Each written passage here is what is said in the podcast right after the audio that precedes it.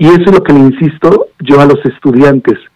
Recuerden, lo más complejo de controlar es el recurso humano, Y así tengamos el mejor equipo, la mejor unidad, los mejores, este, el mejor mantenimiento, etcétera.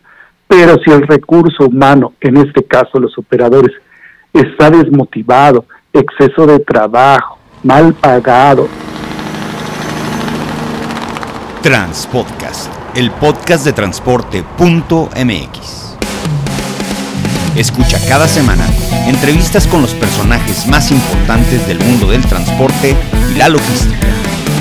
Ya comienza Transpodcast.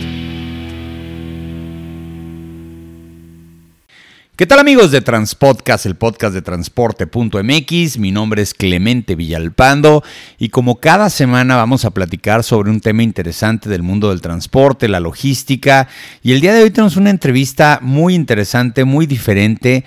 Vamos a tener como entrevistado a Filiberto González Guarneros. Él es docente en muchos temas, pero en muchos de los temas también tienen que ver con el tema del transporte. Nos contactamos por redes sociales y bueno, pues el día de hoy queremos aprender un poco más acerca del transporte desde el punto de vista docente y por eso tenemos a Filiberto del otro lado de la línea. Bienvenido, Filiberto, a Transpodcast. Buen día, Clemente, me da mucho gusto estar con ustedes y espero que esto sea de utilidad para todos. Claro que lo va a hacer, claro que lo va a hacer. Primero platícanos un poquitito sobre tu trayectoria, tu experiencia, a qué te has dedicado.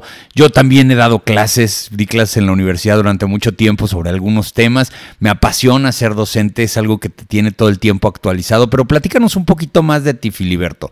¿Cómo empezaste en el mundo del transporte y en el mundo de la docencia? Claro, mira, lo curioso es que yo estudié licenciatura en informática en un instituto tecnológico y la maestría en tecnologías de información en el TEC de Monterrey, eh, ya hace algunos años. Por cuestiones personales, llegué a una empresa de, transporte como programador analista. En esa, eh, estoy hablando de transportes especializados, Geomara, ubicada en el puerto de Veracruz.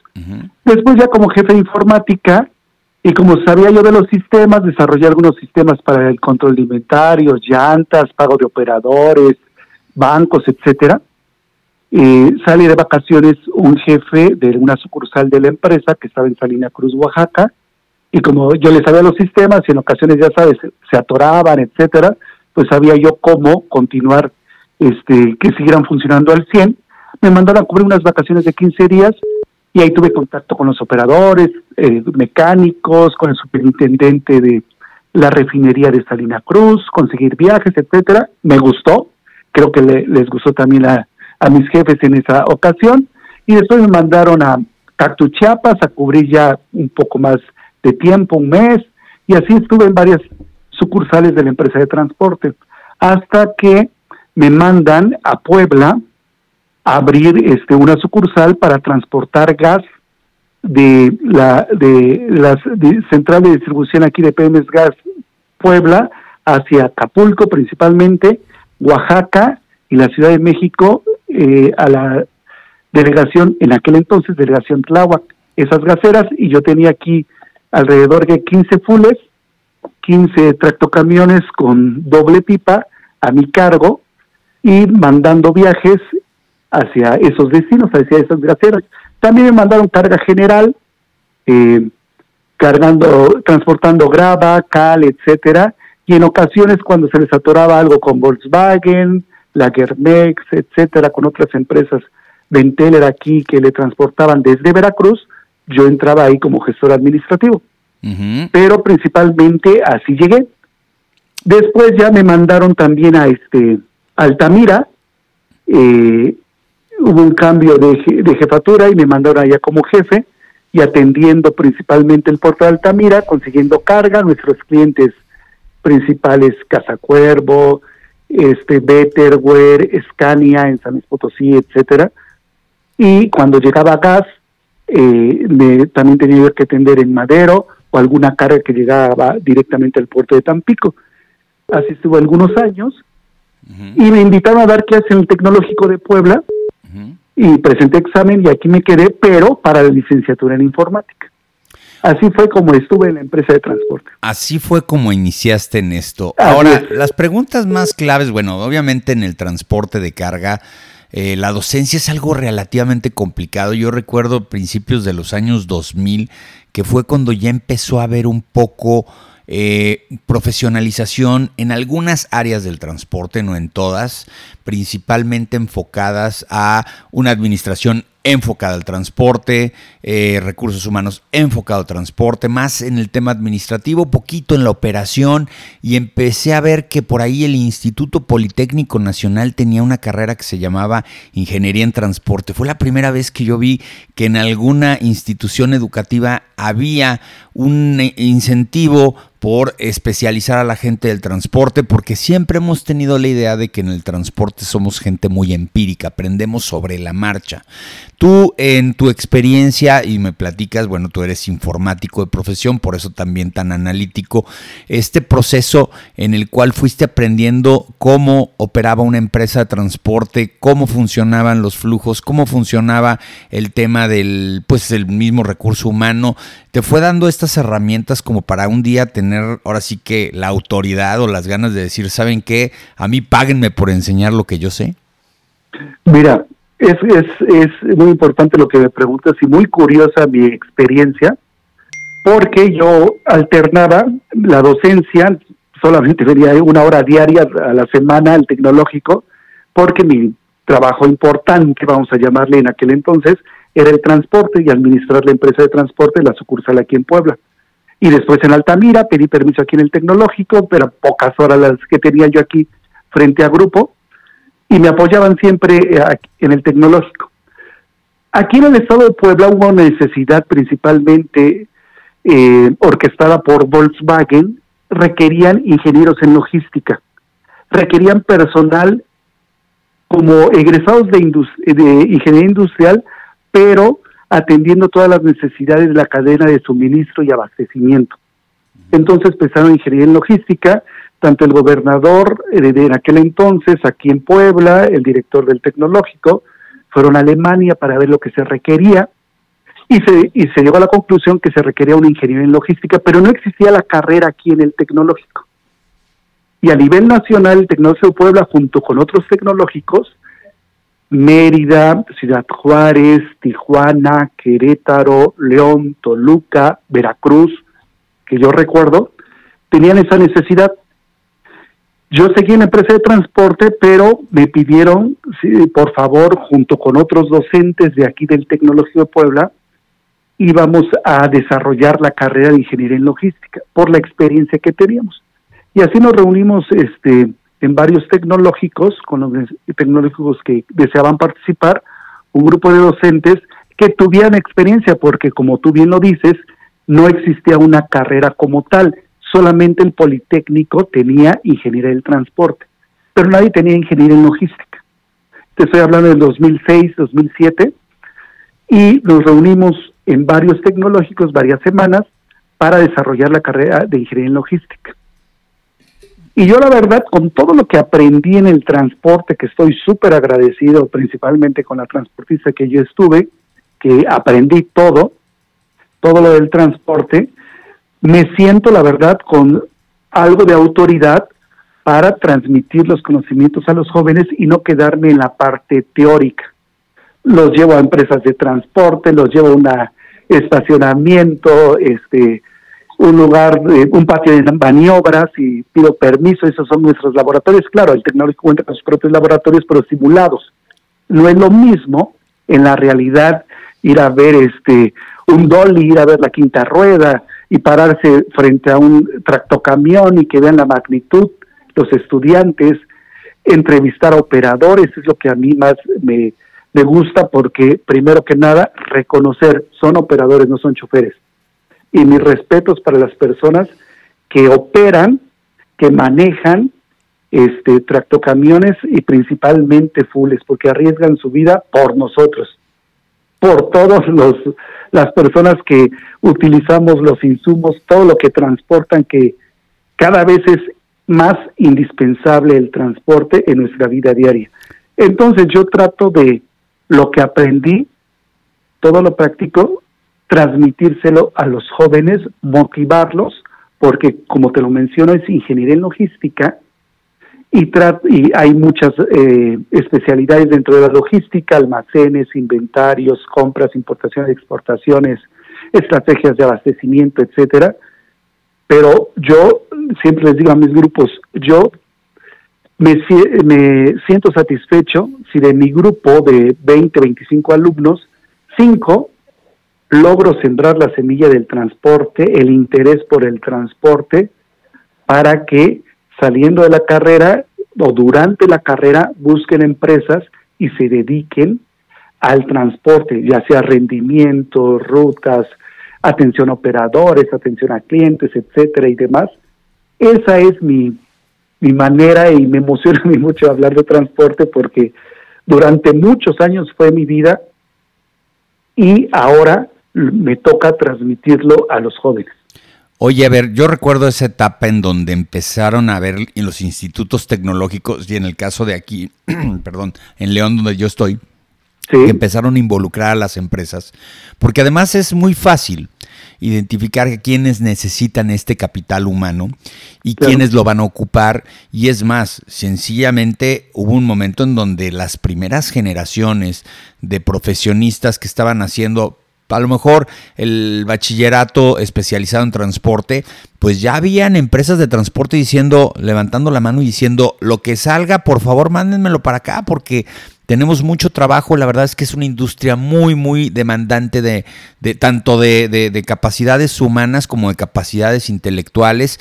¿Tú cómo ves una persona, y porque mucha gente que escucha este podcast, gente que si quiere meter este tema o que quiere estudiar este tema, una persona que empieza a emprender este, eh, esta carrera de técnico o desde ingeniero de logística o transporte, ¿qué tan bien le va a la hora de que termina la carrera? ¿Qué tan fácil se coloca en el mercado laboral?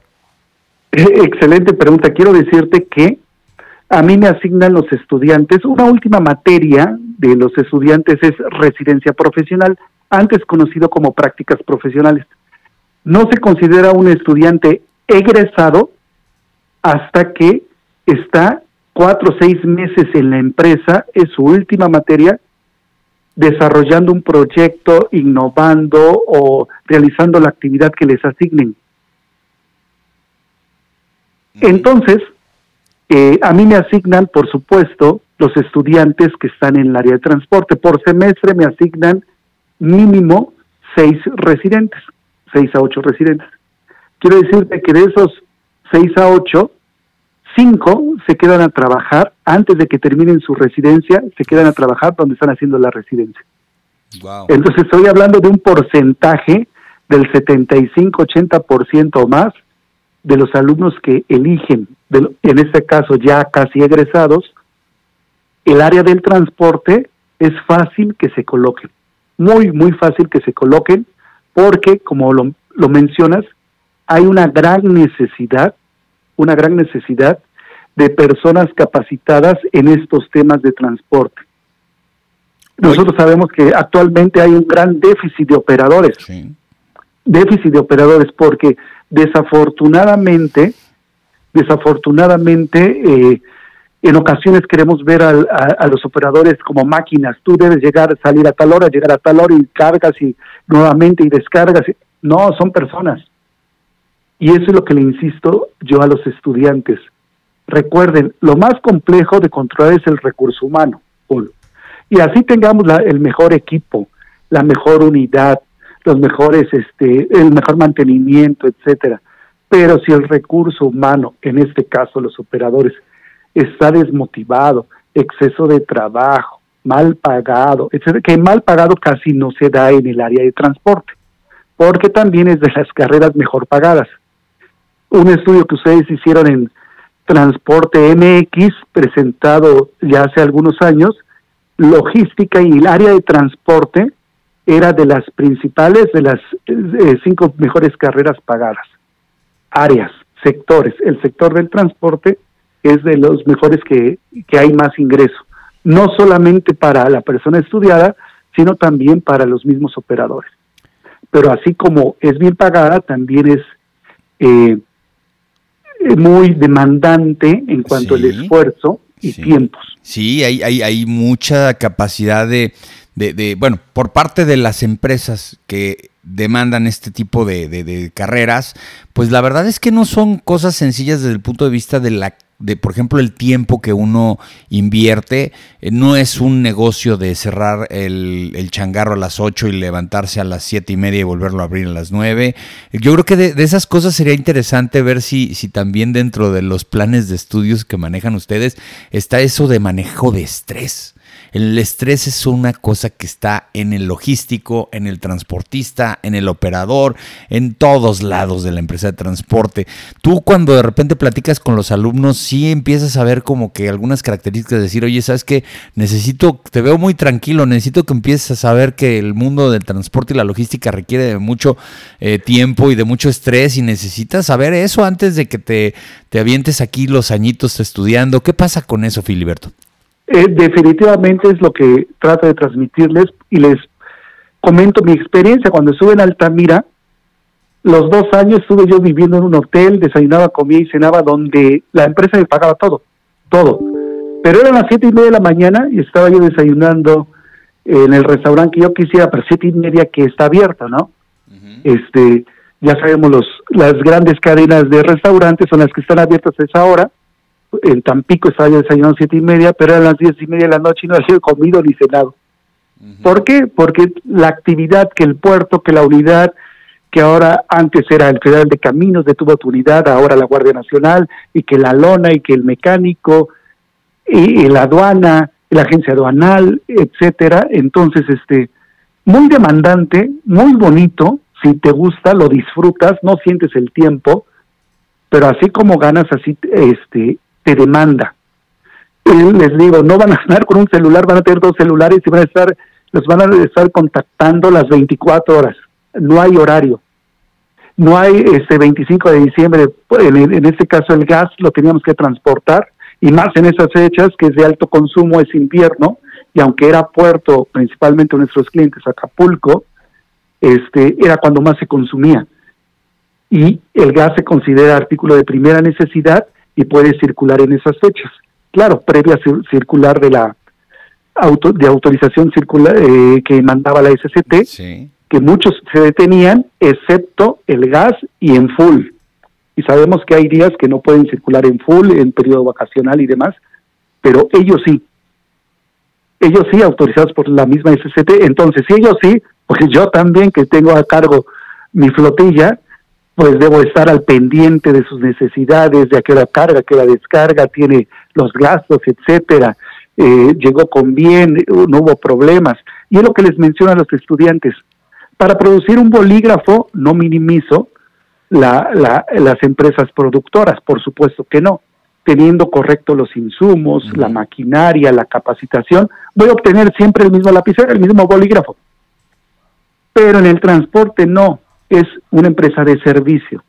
Así sea la misma ruta León-Tijuana, sea el mismo operador, la misma unidad, la misma capacidad de carga, el mismo tonelaje que lleva, siempre va a ser distinto eh, las condiciones a las cuales eh, llega la unidad condiciones climatológicas, ambientales, sociales, económicas, políticas, religiosas, que una, este, una protesta social, una marcha, un accidente, el mismo operador, sus condiciones. Entonces, es muy distinto, y yo les pongo el ejemplo a su casa, eh, un ejemplo muy corto, perdón, cuando se transportan de la universidad a su casa se han percatado, se hacen el mismo tiempo todos los días, exactamente, se han percatado de todo lo que hay, los semáforos, cómo les toca, es el mismo tráfico a las 7 de la mañana, a las 10, a las 5,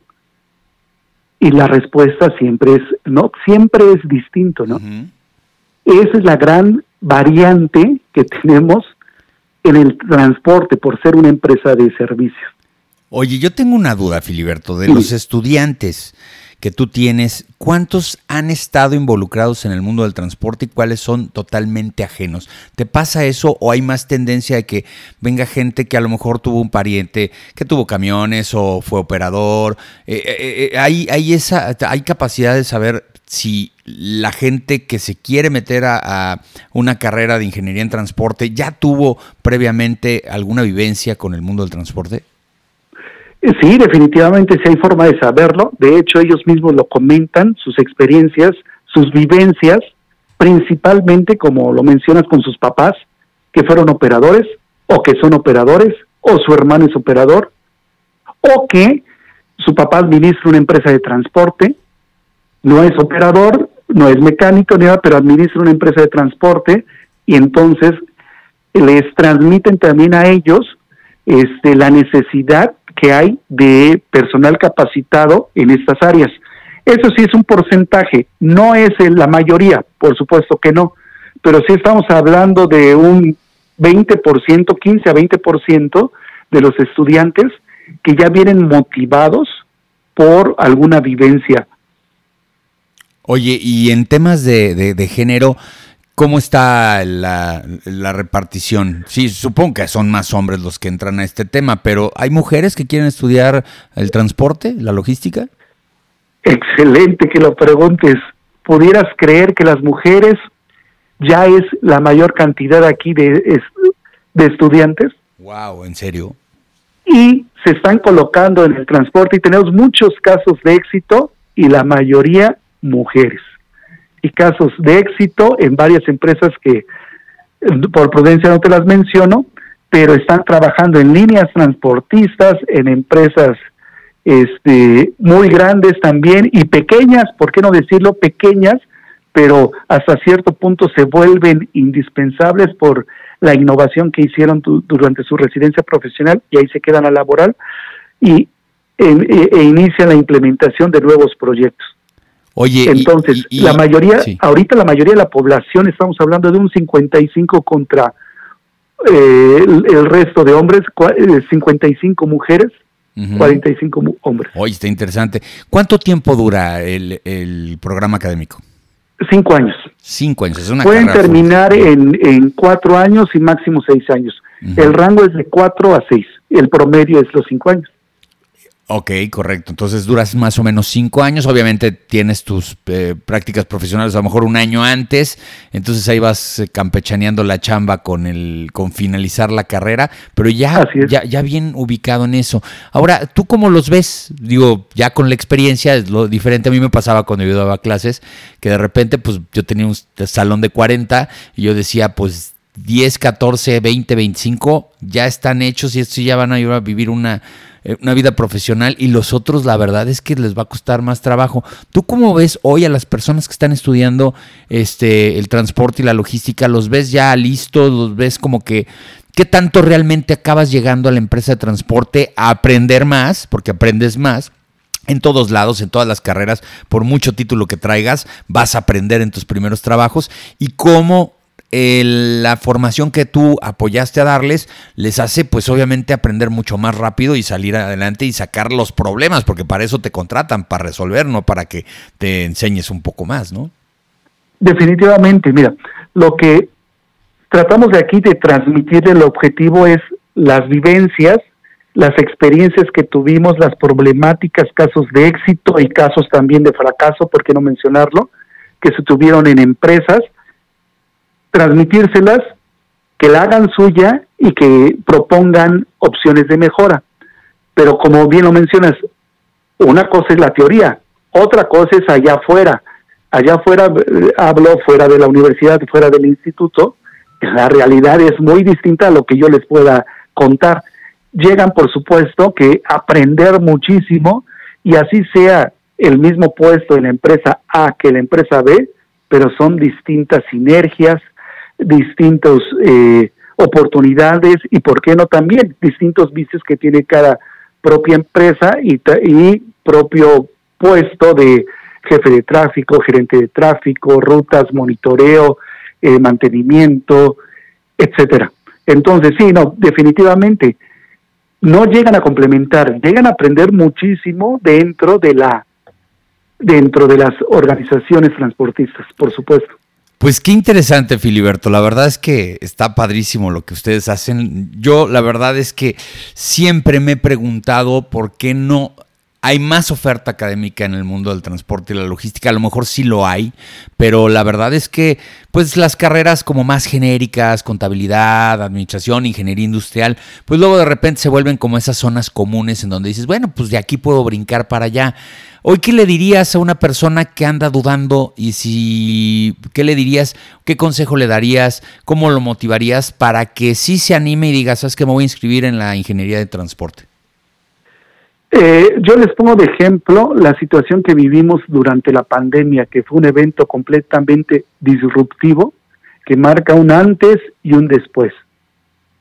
Muchas empresas este, se fueron a la quiebra, otras surgieron, otras se mantuvieron, el transporte turístico pues eh, tronó, obviamente, no podían salir, pero los alimentos seguían, el delivery seguía, el transporte de mercancías continuaba y hasta se incrementaron los precios.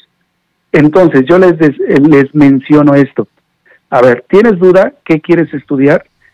Primero, conocerse ellos mismos. ¿Cuáles son sus cualidades? ¿Cuáles son sus virtudes? ¿Están dispuestos a estar sometidos, como tú lo mencionaste, a situaciones de estrés? Adelante, aquí está el transporte y te espera con los brazos abiertos porque aquí el tiempo, no, no te da tiempo ni para malgastarlo, ni para malgastarlo. Bueno, yo me enseñé a comer, yo me enseñé a comer en los coches por la chamba, o sea, y puedo comer, te lo puedo comer carne en el coche, de estarme pues moviendo en el coche así. Se, se, da una idea, ve a los operadores, ve a los eh, señores operadores dónde andan comiendo, están en su estribo comiendo, dónde descansan, dónde se vayan, etcétera. Eh, a lo mejor no llegamos a eso porque nuestra labor es estar con ellos, acompañarlos, eh, coordinar una flotilla y demás, pero ¿por qué no? Echarse unos viajes con ellos para darse cuenta cuál es su vida y entender.